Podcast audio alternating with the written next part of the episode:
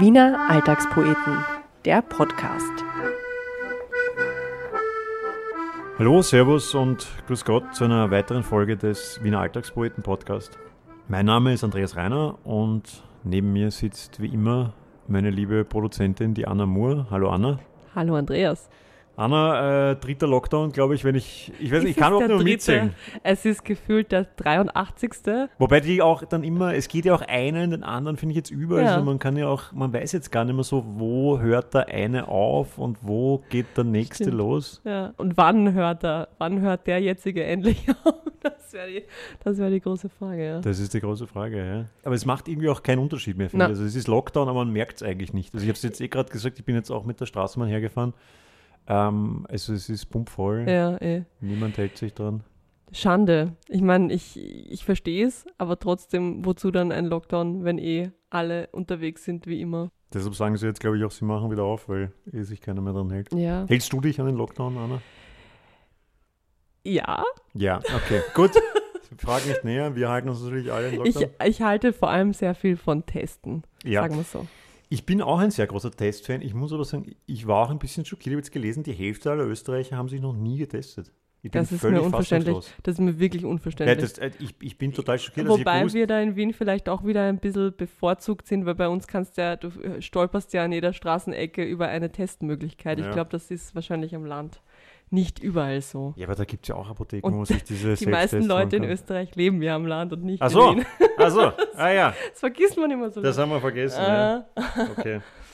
Ja, und wenn wir schon äh, vom Lockdown reden, ähm, es ist ja derzeit wirklich so, auch wenn im Moment wieder oft vom Licht am Ende des Tunnels die Rede ist, dann ist unser Handeln und unser tägliches Leben ja doch immer noch sehr stark eingeschränkt. Manche Aktivitäten sind davon mehr betroffen, andere lassen sich auch im Lockdown noch ganz gut durchführen. Was man trotz Pandemie immer machen kann, ist rausgehen, die Natur genießen und den Vögeln zusehen. Ja, und während das Letztere für die meisten von uns wahrscheinlich eher ein beiläufiges Hinschauen ist, gibt es auch Menschen wie unseren heutigen Gast, der einen großen Teil seines Lebens dem Beobachten von Vögeln widmet.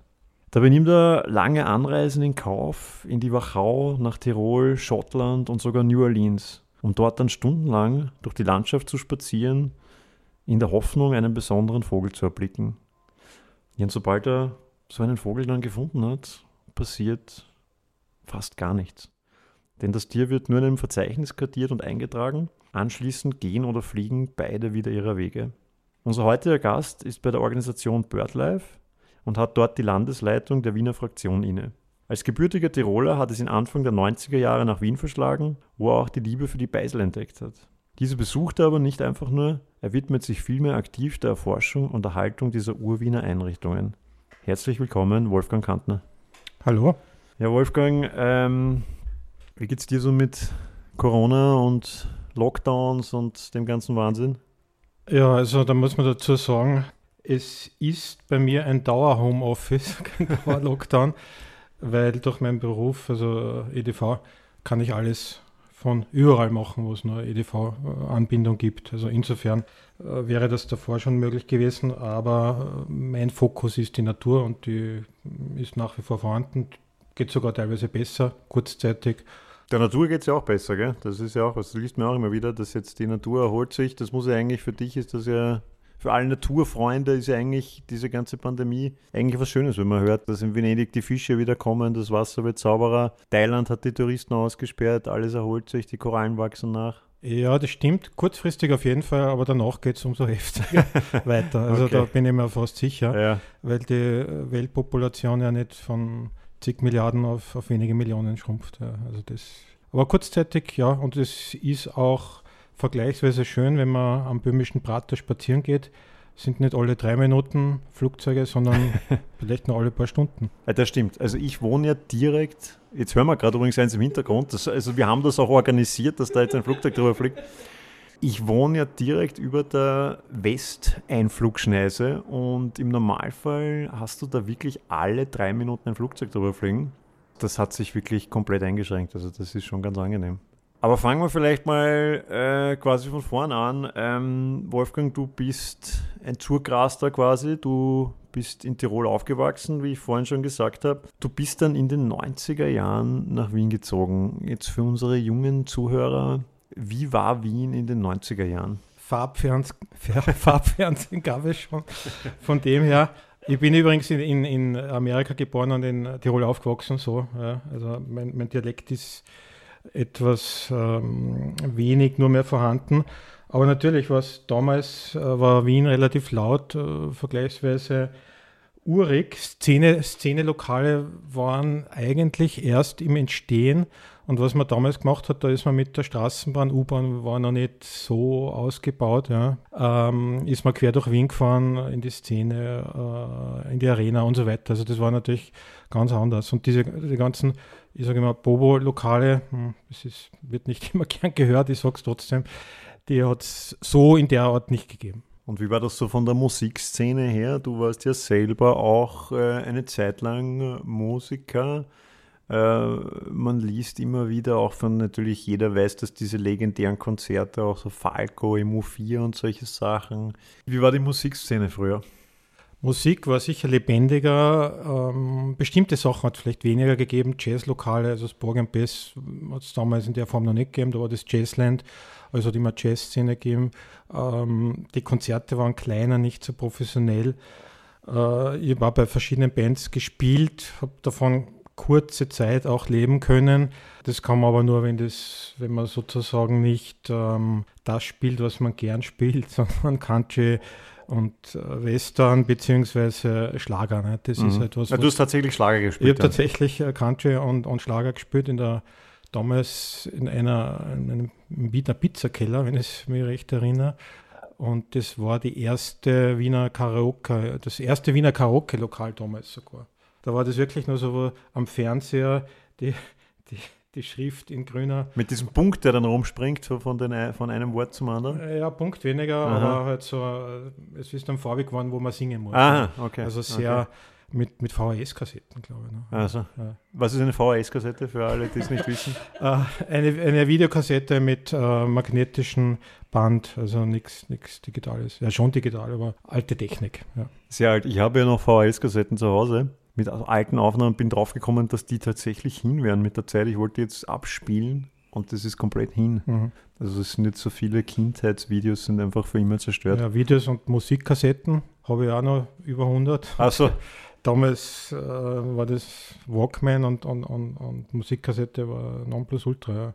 Kann man sich irgendwie gar nicht mehr vorstellen, gell? Okay, also du bist nach Wien gekommen, warst Musiker, äh, hast äh, Schlager gespielt, also quasi eigentlich, eigentlich Vorläufer von DJ Ötzi, kann man sagen, oder? Der DJ Ötzi ist sozusagen nach mir der zweitberühmteste St. Johanna, das ja, sage ich ja, immer. Ja. Äh, der ist geboren in St. Johannes, ein Jahr jünger oder älter, ich weiß es jetzt nicht auswendig. Ähm, ursprünglich bin ich schon gekommen, um, um zu studieren, aber ich habe natürlich auch die, die Stadt äh, kennengelernt und, und relativ bald bin ich in die EDV gekommen, mhm. weil das halt lukrativ war damals. Jetzt könnte man sagen auch noch, aber damals ist das ähm, sozusagen ist das Internet erst neu gewesen. Ja. Also wie ich nach Wien gekommen bin, hat es noch nicht wirklich Internet gegeben. Ja. Das kann man sich vielleicht jetzt gar nicht vorstellen. Reden wir ein bisschen über die Vögel. Ähm, das ist ja ein schon sehr spezielles Interesse. Wo, woher kommt das? Warum interessierst du dich so für Vögel? Äh, bei mir ist vermutlich genetisch. Also meine Mutter ist äh, Britin. Die Briten sind ja sozusagen das Volk der Vögelbeobachter. Die Birding ist in Großbritannien. Also wenn okay. die Vogelbeobachter in Großbritannien, wenn das eine politische Partei wäre, wäre es die größte Partei ist es nicht, aber es ist jetzt nur zum ist Vergleich. Ist es, weil es so viele Vögel in Großbritannien gibt? Oder? Auch, auch, aber die Briten, es ist, ein bisschen was Psychologisches oder was in der Seele drin.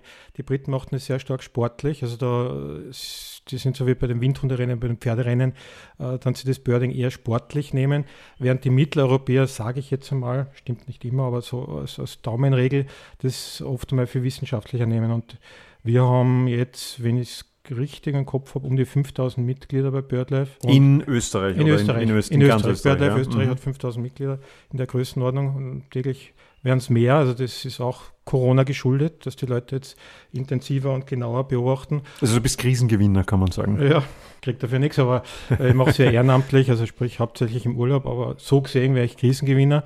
Und in Großbritannien sind es Hunderttausende. Ne? Also das ist schon andere, Aha, okay. andere Größenordnung. Ja. Wie kann man sich das jetzt vorstellen? Also was passiert, wenn du einen Vogel siehst? Ich habe sozusagen zwei äh, Beobachtungsebenen, das Ohr und das Auge. Ja. Also riechen kann man es ja meistens nicht. Man könnte Federn noch finden, aber normalerweise sieht man einen Vogel oder hört ihn, was ja praktisch ist. Also wenn man im Wald unterwegs ist, ist ein Großteil akustisch festzustellen. Also meistens den Feldstecher mit, aber kann sein, dass ich nicht auspacke, wenn man eh alles hört. Was passiert dann? Ich schreibe ihn auf, beziehungsweise merkt man ihn. Reicht es, wenn du ihn nur hörst oder musst du ihn auch, also musst du beide Sinne äh, also Bei schwierigen Vogelarten, ja, also wenn ich zum okay. Seewinkel bin oder wenn die Vögel weiter weg sind äh, oder am Meer, ja, da ist einfach die Entfernung größer, da mhm. braucht man Spektiv, Fernglas. Im Wald ist es sehr oft so, also bei mir ist das sehr oft, dass ich aus Faulheit den Feldstecher nicht raus tue, dann mache ich einen Großteil eben akustisch, ja. Und das geht. Ja. Okay, jetzt habe ich dich unterbrochen. Also ja. du, gut, du Vogel ist da, wurde wahrgenommen. Wurde wahrgenommen, wird aufgeschrieben, das geht inzwischen digital. Äh, Gibt es eine App oder? Gibt es sogar mehrere, aber wir Aha. verwenden äh, Ornito.at ist sozusagen die Datenbank und äh, Naturalist ist die App davor, die auf diese Datenbank dann direkt reinschreibt. Also weil da gerade eine Türkentaube vorbeigeflogen ist, die könnte ich jetzt äh, eintragen. Ja. Und da tragst du ein, Türkentaube, 18 singend. Uhr, fünfter Bezirk? Gar nichts. Also nur Türkentaube singend, fertig, weil die Uhrzeit hat ja das Handy natürlich Aha, ja. und das GPS-Signal ist auch vorhanden. Also es ist relativ wenig Aufwand heutzutage. Notizbuch wäre mehr Aufwand. Das muss ich aufschreiben, danach wieder irgendwo eintragen und so weiter. Also und musst du jetzt jeden Vogel, den du wahrnimmst, eintragen? Naja, musst, das ist ja freiwillig. Ja. Also ich mache es, ja. Vor allem in Gebieten, wo ich annehme, dass wenig Beobachter sind. Ja, wenn man jetzt ins Seewinkel fährt, lange Lacke, äh, nur als Beispiel, ja, ich würde das jetzt nicht schlecht reden, aber da sind viele Beobachter und dann kann ich mir relativ sicher sein, wenn da vier Kraniche sitzen, dass wahrscheinlich schon fünf bis zehn Beobachter die eingegeben haben. Ja. Und dann zahlt es sich nicht aus, wenn du es auch noch machst. Das also kann ich, ich, kann mir das anschauen, ich sehe, aha, ist schon eingegeben, dann denke ich mir, okay, mhm. brauche ich nicht. In der Wachau ist anders, da sind wenig Leute unterwegs, oder im Wienerwald, ähm, Gebirge prinzipiell, also überall, wo, wo, halt, wo es halt ein bisschen schwieriger ist, ne, wo man klettern muss zum Beispiel. Mich fragen ja die Leute bei den Alltagspoeten oft, äh, ob die Dialoge, die ich poste, tatsächlich stattgefunden haben. Jetzt frage ich dich quasi als Rache, äh, wie kannst du das beweisen, dass der Vogel, den du eingetragen hast, tatsächlich da war? Genau, beweisen gar nicht, da, da glaubt man einfach. Also es ist so, ähm, dass es pro Gebiet Regionalkoordinatoren gibt, die die Beobachtungen überprüfen. Das ist das, was du für Wien machst? Naja, für Wien bin ich es gar nicht, nicht einmal, ja, zum okay. Glück, muss ich sagen. Da sind sehr viele Beobachter. Ich mache es für die Wachau. Da sind weniger Beobachter das darf ich jetzt gar nicht so laut sagen, dass es weniger Aufwand ist, ja.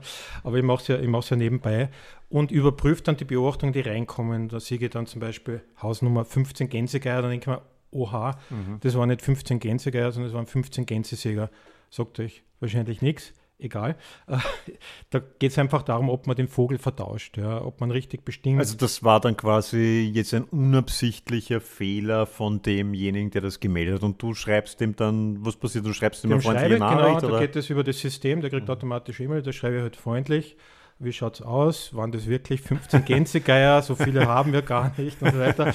Und, und er sagt dann, nein, ja, natürlich Gänsesäger ja, oder sie. Ist denn, wenn der dreimal was Falsches gemeldet hat, ist der dann weg? Nein, nein. Wir, wir brauchen unsere Beobachter. Es gibt sicher Hartnäckige, die jetzt so Fehlbestimmungen immer wieder eingeben, aber die lernen ja. Es ist ja das Vogelbeobachten, ich bin da nicht so streng, aber natürlich, wenn, wenn ich jetzt draufkomme, es ist immer falsch, dann sage ich halt, ob der oder sie einmal mitgehen möchte bei einer Exkursion, wir zeigen da die Vogelarten her und so weiter. Man kann das ja lernen, auch in hohem Alter. Also das Auge muss geschult werden und das Ohr und man muss halt ein bisschen Kondition haben, aber sonst ist nichts dabei. Ja.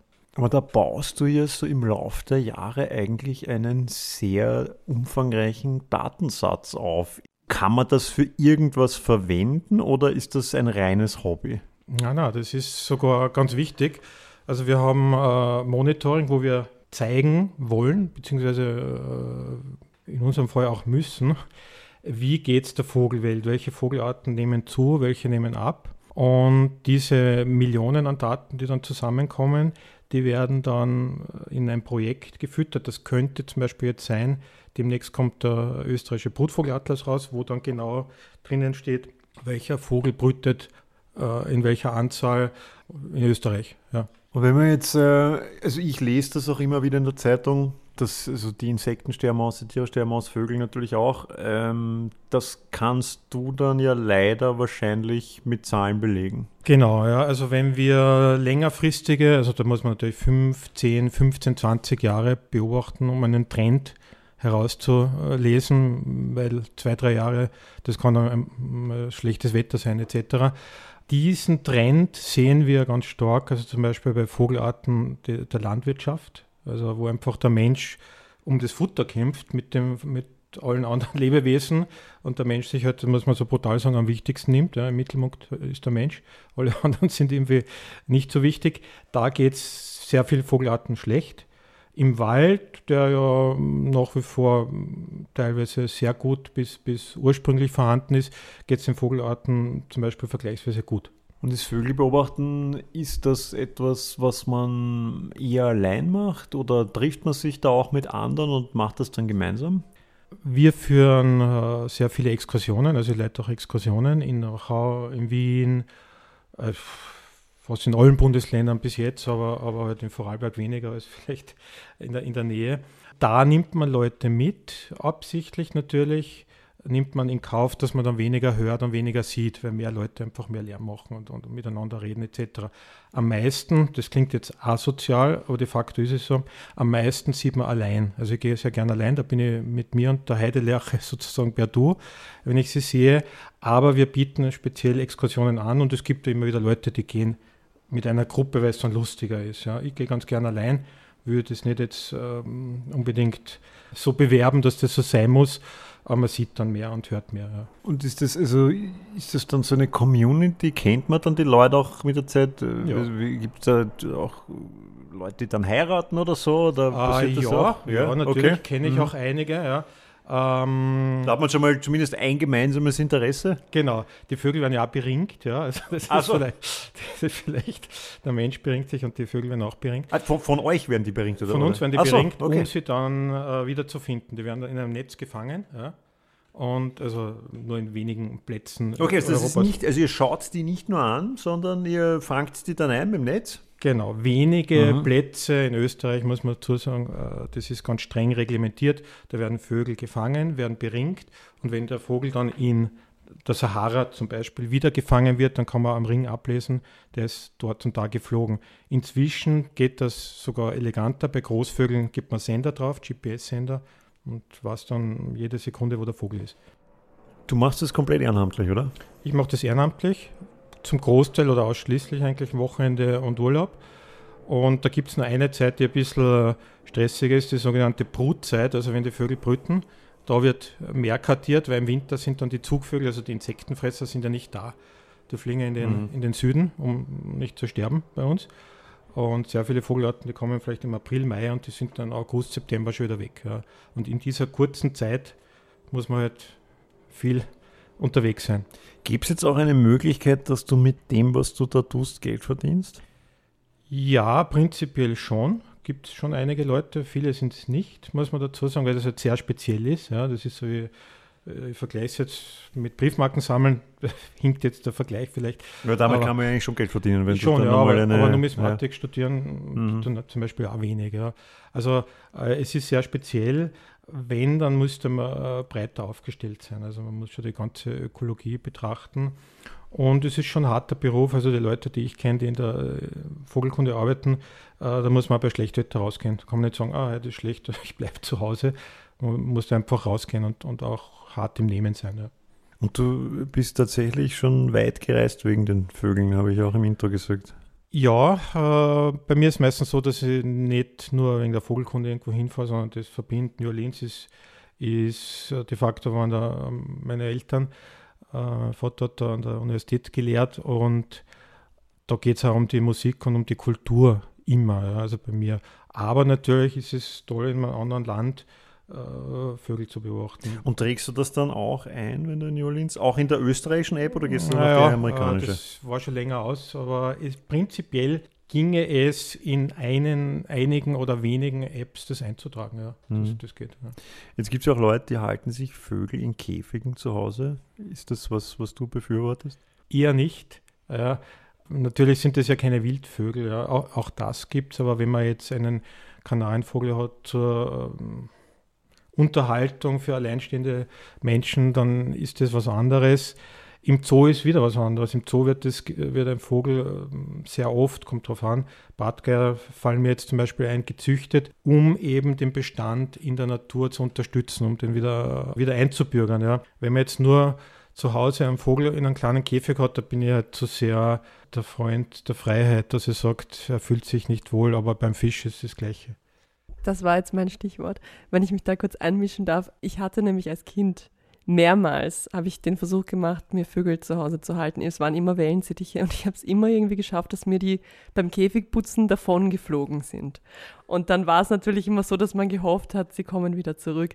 Sind sie nie. Jetzt meine Frage, hast du beim Vögelbeobachten schon mal entflogene Wellensittiche, Papageien, Kanarienvögel, was auch immer, schon, gesichtet? Schon mehrmals, ja? schon mehrmals, ja. Was passiert dann, ähm, was machst du dann? Naja, die können so nicht oder schwer aufgeschrieben werden, weil es, weil es ja äh, kein Teil unserer Vogelwelt ist. Also es gibt da, es gibt dann halt die Möglichkeit, den, den sozusagen als Bemerkung einzufügen. Aber de facto sterben die dann meistens über Winter. Es hat in Wien zum Beispiel als Halsbandsittiche gegeben im Türkenschanzpark. Das ist schon länger aus, in den 90er Jahren grob gerechnet. Und äh, die wurden auch ausgesiedelt. Ja. Also es gibt immer wieder Vogelarten, ganz klassisch ist in Großbritannien, da gibt es äh, Zebrafinken, Tschukahuhn, alles Mögliche, was ausgesetzt wird. Ja. Die Briten haben da eher diesen sportlichen Charakter vielleicht. Bei uns gibt es wenig nicht heimische Vogelarten. Ja. Der Fasan wäre vielleicht so einer oder der Pfau, den man manchmal auch in der Natur findet. Aber Vogel, der wegfliegt, ähm, naja, jetzt in der Klimakrise hat das leicht, aber früher wäre es ein Klassiker gewesen, dass der den Winter nicht überlebt. Ja. Wolfgang, du bist ja ein Mann, äh, der nicht nur ein außergewöhnliches Interesse hat, sondern durchaus mehrere. Ich möchte jetzt quasi so ein bisschen überleiten zu deinem zweiten großen Interessensgebiet und das sind ja die Beisel. Vielleicht muss ich an dieser Stelle auch den, den Zuhörern sagen, dass äh, wir beide uns ja schon ziemlich lang kennen und tatsächlich in der Vergangenheit uns für die Rettung der Wiener Beisel eingesetzt haben, äh, da auch äh, ja auch medial äh, eine kurz, mal kurze Zeit zumindest präsent waren ähm, mit der einen oder anderen Aktion. Also es gibt ja natürlich viele Leute da draußen, die jetzt als Konsumenten in die Wiener Beisel gehen, also außer natürlich jetzt während Corona, aber ich glaube, die Wiener Beisel haben viele Fans da draußen. Aber bei dir ist das ja irgendwie so schon auf der nächsten Stufe. Was ist für dich die Faszination Wiener Beisel? Naja, ich habe es so eigentlich ähm, als Tiroler, wie ich nach Wien gekommen bin, habe ich irgendwie Wienerisch lernen oder mir aneignen müssen. Nicht? So wie ein Vogel den Gesang lernt, muss man ja die, die, die Stimme der Stadt lernen. Und das ist natürlich gut gegangen in nicht in Luxusrestaurants oder, irgendwelchen Touristenlokalen, sondern in Beißeln oder Heurigen, muss ich sagen. Das ist ja beides eine starke Identität von Wien. Also das Beißel, beziehungsweise auch das Kaffeehaus natürlich, aber der Würstelstand und der Heurige, das sind so die vier Elemente, könnte man vielleicht sagen, die die Stadt kulturell und gastronomisch auch ausmachen. Und äh, ja, die Rettung ist jetzt, glaube ich, notwendiger als davor, weil sehr viele im Lockdown entweder schon zugemacht haben oder zumachen oder über, übernommen werden, weil gerade für Beißeln, denen es nicht so gut geht, die vielleicht nicht am Stephansplatz äh, den Standort haben, sondern äh, irgendwo abseits, denen fehlen die Leute umso mehr und da nehme ich oder befürchte ich, dass einige vielleicht nicht mehr aufmachen. Umso mehr muss man es retten. Entschuldigung, dass ich dich da unterbreche. Also der, der, Auftrag ist noch der gleiche. Wir waren ja auch äh, in etlichen Beiseln äh, und leider haben da ja auch einige, haben, haben, also da ist der Rettungsversuch gescheitert, haben ja auch einige zugesperrt mittlerweile. Ja, ähm, die Rettung muss natürlich, die geht nur mit der Masse. Gell? Also wenn wir dort, ja, 30 Leute waren wir schon mal, 20, ja, ja. 30 Leute. Und wir haben ja auch ordentlich konsumiert. Wir haben auch ordentlich konsumiert, wollen wir jetzt keine Details nennen, aber auf jeden Fall ähm, ist die Rettung was Langfristiges. Ja. Und das ist sehr stark geht es mit der Mode. Also es gibt ja da keinen Denkmalschutz für ein Beißel in dem Sinn oder, oder für einen Beißelschutz, sondern man kann die Leute nur dafür begeistern. Das werde ich vielleicht danach wieder, also nachdem Corona vielleicht irgendwann endet, wieder machen. Erfordert aber doch sehr viel Zeit. Ja. Das ist die Frage, ob ich nicht mehr Vogel beobachten werde. Du wolltest ja auch mal einen Beißelführer schreiben, oder? Ja, das habe Beißel und Heurigenführer habe ich sozusagen im Hinterstübchen, aber es braucht. Und jetzt, wo die Beißeln zu sind, äh, fällt da einiges flach. Also man kann zum Beispiel Gedichte ja nicht zu Hause schreiben, da braucht man keinen kreativen äh, Background, ja, das Gasthaus Sittel oder zum Beispiel, ja, wo man irgendwie äh, die Luft poetisch einatmen kann. Und, und jetzt, wo die Beißeln zu sind, dann wird es sicher eine Weile brauchen, bis diese Natürlichkeit wieder da ist. Ja. Ich gebe dir da total recht. Also dieses Schreiben im Beisel, Schreiben im Kaffeehaus, das ist ja, finde ich, auch sowas was Urwienerisches. Also ich, ich habe da auch ein bisschen die Befürchtung, dass vielleicht so die nächsten Jahre irgendwie literarisch vielleicht auch ein bisschen trist sein könnten, weil die Leute jetzt äh, sich nicht mehr ins Beisel setzen und sich ansaufen können und dann einen Weltroman schreiben können. Das natürlich, ja. Es wird sicher, also die, die ganze Kulturszene, das, das weiß man ja eh, das, da geht es immer um die Loppe, nicht? So wie die Beiseln, die kleineren, vielleicht eine schwere Loppe haben, haben Kulturschaffende, die vielleicht jetzt nicht äh, schon, was Gott wie für Bestseller aufgelegt haben, das ist auch schwieriger. Und die Kreativität ist halt anders im Wohnzimmer als in einem Beisel, wo halt, ja, das kann man gar nicht beschreiben. Du kennst es, ich kenne es auch. Brauchen da nicht. Man muss es erlebt haben. Man muss es erlebt haben, ja, genau. Ja. Trotzdem, versuchen wir es nochmal zu erklären, also weil das auch für mich immer, das ist ja durchaus eine Herausforderung. Also in, in Deutschland gibt es ja die Kneipe. Das ist vielleicht so, wenn man so denkt, was ist so der nächste hochdeutsche Begriff, ist vielleicht die Kneipe, aber halt ist dann doch wieder auch was ganz anderes, oder? Ja, also das Beisel ist sozusagen ein Melange ja, aus mehreren, aus Melange sagt es ja schon, wieder was Wienerisches, ja. Ähm, da kommt die gute Küche aus Österreich, aus Böhmen, aus Ungarn, also aus den Kronländern, ja, wenn man das altmodisch sagt, zusammen, während die Kneipe in Deutschland sagen wir so, ich hoffe, wir haben nicht zu viel deutsche Zuhörer, nördlich des Weißwurst-Äquators ist dann sehr fleischbezogene Küche und der Schmäh, wenn man das so als, als Eigenheit des Beißels nimmt, der ist dann in einer Kneipe unter Umständen auch dünn gesät. Wobei ich sagen muss, also vegetarische Speise im Beißel zu finden, ist auch nicht ganz einfach, oder? Ist schwierig, ja, ist schwierig. Eiernockel. Eiernockel geht immer. Schinkenflecker. Gebackener Fisch, gebackener Karpfen oder irgend sowas. Gebackener Emmentaler, ja. Müssen die Beißel überhaupt gerettet werden? Das ist ja auch sowas, ähm, wo ich, ich finde, da ist Wien auch immer so eine, das ist immer so eine Gratwanderung, weil ich finde, in Wien muss halt immer alles gerettet werden. Weil Wien halt so eine wahnsinnig schöne alte Stadt ist, jetzt im Vergleich zu Berlin, das ist komplett niedergebombt worden. Die müssen eigentlich nichts erhalten, konnten alles nur aufbauen. Bei uns muss alles erhalten werden. Jetzt könnte man auch sagen, muss man die Beisel überhaupt erhalten? Äh, weil wenn das eine Beisel zusperrt, sperrt vielleicht eine, ein Lokal auf, wo es vielleicht, ohne dich jetzt kränken zu wollen, Wolfgang, wo es vielleicht auch mehr gibt als die Eiernockerl von vorgestern. Ja, das, da geht es eher um das Gesicht der Stadt. Gell? Also wenn du jetzt durch den Kohlmarkt gehst, jetzt und vor vor 30 Jahren, da waren halt so altehrwürdige, muss man muss natürlich aufpassen mit Tradition, ne, die Weitergabe des Feuers etc. Ne, das ist immer so der geflügelte Spruch. Aber natürlich geht es schon um das Gesicht der Stadt und sehr viele Lokale, die neu aufmachen, die haben jetzt eher was im Sinn von Mode und im Sinn von nicht zeitlos. Ja. Und gerade die zeitlosen Lokale, die sind das, was eigentlich äh, Stadt ausmachen, wo die Patina, sage ich mal, an den Wänden klebt. Und das ist ganz wichtig. Ja. Und, und Literatur lebt ja auch in einer Welt, aus, aus, aus Hefepilzen, aus, aus, aus literarischen Hefepilzen, genauso wie im Café Havelka die Buchteln deswegen so gut sind, weil da diese Hefepilze schon seit Jahrzehnten äh, äh zum Inventar gehören. Ja. Also kurz gefasst, ja, natürlich wird es neue Lokale geben, aber man muss schon schauen, dass man, dass man das Gesicht der Stadt wahrt, weil sonst sind diese Städte so austauschbar, finde ich. Also Kohlmarktgraben ist jetzt für mich, das könnte auch in Mailand sein teilweise. Ja. Also wenn man nicht diese, diese, diese Gebäude hätte, aber die Geschäfte zum Beispiel sind sehr stark schon austauschbar und Lokale, da gibt es sehr viele Ketten, durchaus auch österreichische, ich nenne jetzt keine Namen, die halt dann durchaus gut sein können, aber wo das zu austauschbar ist. Und ich bin sehr stark dafür, das ist auch in der Natur wichtig, eben das, das Originale, das, das, äh, die Authentizität, Authentizität zu wahren, ja, dass ich es rauskriege.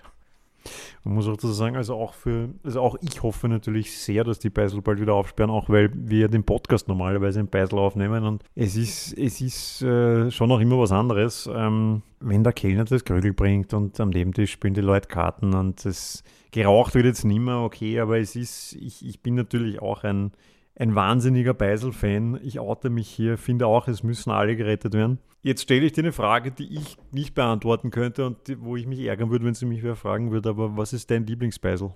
Da habe ich de facto mehrere. Ich habe es mir aufgeschrieben, weil mein Gehirn schon etwas mürbe ist.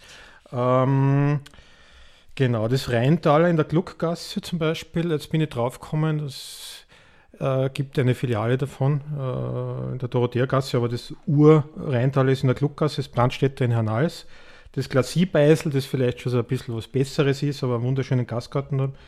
Das Gasthaus Quell als Heimat vom Ostbahnkurte. Und, das habe ich jetzt nicht aufgeschrieben, aber das haben wir im Gespräch gerade gehabt, das ähm, zum goldenen Pelikan am Gürtel. Das ist eines der letzten Gürtel-Gasthäuser eigentlich, wo äh, man noch diese Unbeschwertheit irgendwie erleben kann. Ja. Also das ist wirklich ganz, ganz eine besondere Sache, aber da gibt es natürlich viel mehr. Ja. Ich finde, da hast du jetzt auch ein paar aufgezählt, die wirklich den Sprung in die Gegenwart geschafft haben. Also so ein Lokal wie das Quell, das ist ja eigentlich jeden Abend voll, äh, obwohl es ganz, ganz traditionell ist. Also das ist ja von der Einrichtung her wirklich, wirklich, da hat sich nichts verändert in den letzten 100 Jahren gefühlt, auch von der Speisekarte her nicht. Das gibt dir das Hoffnung, wenn du siehst, dass ein Lokal, das sich so überhaupt nicht eigentlich der Moderne anbieten möchte, dass das immer noch so gut rennt? Ja, da kommt es immer auf mehrere Faktoren davon. Also auf den Faktor Mensch hauptsächlich, also auf den Wirt oder Besitzer. Und beim Quell ist das einfach sehr erfolgreich gemacht. Also ich kenne, kenne die Geschichte die haben ja mehrere Lokale inzwischen. Ähm, man kann natürlich jetzt, es wäre typisch wienerisch, ich bin ja Tiroler, aber ich sag's mal, wie es in Wien wäre, man könnte darüber jammern, ha, es geht nicht gut und so weiter. Aber der Besitzer selbst ist natürlich auch zuständig und muss halt äh, schauen, dass er, dass er da was draus macht. Aus dem Standort kann man natürlich sehr viel machen, das spielt eine Rolle. Aber wenn das Lokal gut ist und das Quell ist ja nicht unbedingt am Stephansplatz, also das ist schon ein bisschen abseits. Ich wollte sagen, weil die Location ist ja eigentlich eher schlecht. Genau, ja, Mar Maria Hilfer Straße ja. ist in der Nähe, aber es ist jetzt nicht unbedingt so zentral und die Leute pilgern da durchaus hin, auch jüngeres Publikum und das kann auch was Zeitgeistiges sein, dass man sagt, das ist was, das gehört zu Wien. Das finde ich auch total schön, weil ich finde, dass da eigentlich vorwiegend jüngeres Publikum sitzt und das finde ich eigentlich was total Schönes, dass also die Wiener Beisel wirklich von den jungen Leuten auch voll angenommen werden. Genau, also es gibt, es gibt sehr viele, die eben äh, als Treffpunkt fungieren. Und dann gibt es natürlich auch die, die ich gern fördern würde, wo ich aber einfach sehe aus der Ferne mit traurigem Auge, ja, da ist die Küche halt nicht so gut, vielleicht. Und es gibt keine Webseiten, ja. Vielleicht. Ich muss auch sagen, ich finde, äh, ich hoffe, ich hoffe, es hört jetzt niemand vom Quell zu, aber ich finde auch die Küche vom Quell gar nicht so herausragend. Ähm, also es ist jetzt äh, absolut in Ordnung, aber es ist keine Fünf-Sterne-Küche, sagen wir es mal ja. so. Ja, in Anbetracht vielleicht, dass ich dann irgendwann einmal etwas schreibe darüber, sage ich da nichts. Aber sie ist sicher einfach, aber einfach kann auch gut sein. Mhm. Ja. Also, also wenn man sie aufs Wesentliche beschränkt, das ist ja bei den Heurigen ist es ähnlich. Es gibt in Wien genug Heurige, wo der Wein wirklich sehr einfach ist, im Sinn von sehr einfach. Ja. Und das kann einfach gut passen. Ja. Und das braucht da kein Marketing und die Leute gehen trotzdem hin. Aber es gibt natürlich große Weingüter und genauso ist es mit den Lokalen. Da gibt es Beiseln, wo andere dazugehören. Es gibt schon so Kettenbildung, so schlecht gesprochen aller McDonalds. Das gibt es in Wien auch. Und da muss man halt meines Erachtens nach, oder das ist mein Auftrag, jetzt persönlich, dass ich halt eher die förder, denen es nicht so gut geht. Ja. Etwas, was ich bei dir immer schon gefragt habe, ist, du hast, äh, wie vorhin auch schon gesagt, sehr spezielle Interessen und du brennst auch wahnsinnig für diese Sachen. Also ich habe dich ja gerade bei den Beiselrettungen, bei den Vögeln noch nicht, äh, weil ich das Interesse, das ist, also das beobachte ich mehr von der Ferne. Aber bei den Beiseln habe ich dich ja quasi in Action erlebt und du brennst ja wirklich für diese Sache. Und machst dann beruflich, aber ohne das in irgendeiner Form abwerten zu wollen, aber du machst da eigentlich was sehr, also das ist mit der EDV ist ja was komplett anderes. Hast du dir irgendwann, war irgendwann bei dir der Wunsch da, dass du diese Sachen auch beruflich machst? Ähm, oder ist es vielleicht für dich sogar gut, dass du sagst, bei deinem Beruf machst du quasi was Handfestes, Solides und in deiner Freizeit kannst du dich austoben? Genau, also es ist so, dass ich, genau, hand, handfest solid, also irgendwie muss man Basis haben, ob das jetzt rein finanziell ist oder wenn man sehr viele Hobbys hat. Ähm, die Frage ist, ob man es dann so gut macht, wenn man es beruflich macht. Also ich habe schon, bei mir schwebt es schon immer im Raum oder ist im Raum geschwebt, aber man muss mit der Vogelkunde natürlich auch Geld verdienen und das ist jetzt gar nicht so trivial, ja, muss ich sagen. Und insofern habe ich da, glaube ich, eine ganz gute Mischung gefunden. Wie gesagt, das ist halt nur Urlaub und, und Freizeit. Und nachdem man ein Drittel des Tages arbeiten sollte, ein Drittel schlafen sollte, hat man immer noch ein gutes Drittel plus minus. Natürlich, bei mir ist es so, dass ich am liebsten die Zeit mit der Familie verbringe und die müssen eh sehr viel akzeptieren, dass ich immer wieder allein im Wald herumgehe oder am Dachstein bin oder wo auch immer. Ja. Aber umso glücklicher bin ich, dass ich dann sage, ich habe die als Familie, das ist sozusagen mein, mein, mein Schiff, das durch die Brandung fährt, ja, so poetisch äh, gesprochen. Und umso lieber kommt man dann nach Hause und es gibt immer eine schöne Harmonie, wie sie in der Natur auch vorhanden sein soll. Was passiert nach Corona mit den Beiseln und mit den Vögeln? Ja, den Vogelarten geht es kurzzeitig, da haben wir vielleicht äh, kurz gesprochen, geht es kurzzeitig besser.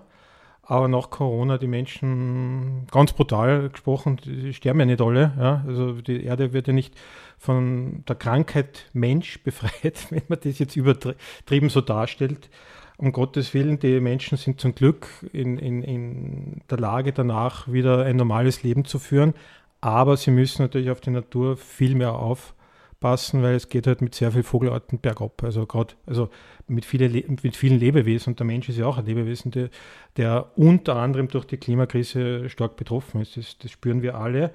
Den Beißeln, um den Teil 2 der Frage zu beantworten, einigen, das habe ich schon gesehen, die haben schon zu, ja, die sind schon geschlossen und andere werden vielleicht einen Relaunch machen aus Kaffee äh, mit einem anderen Besitzer.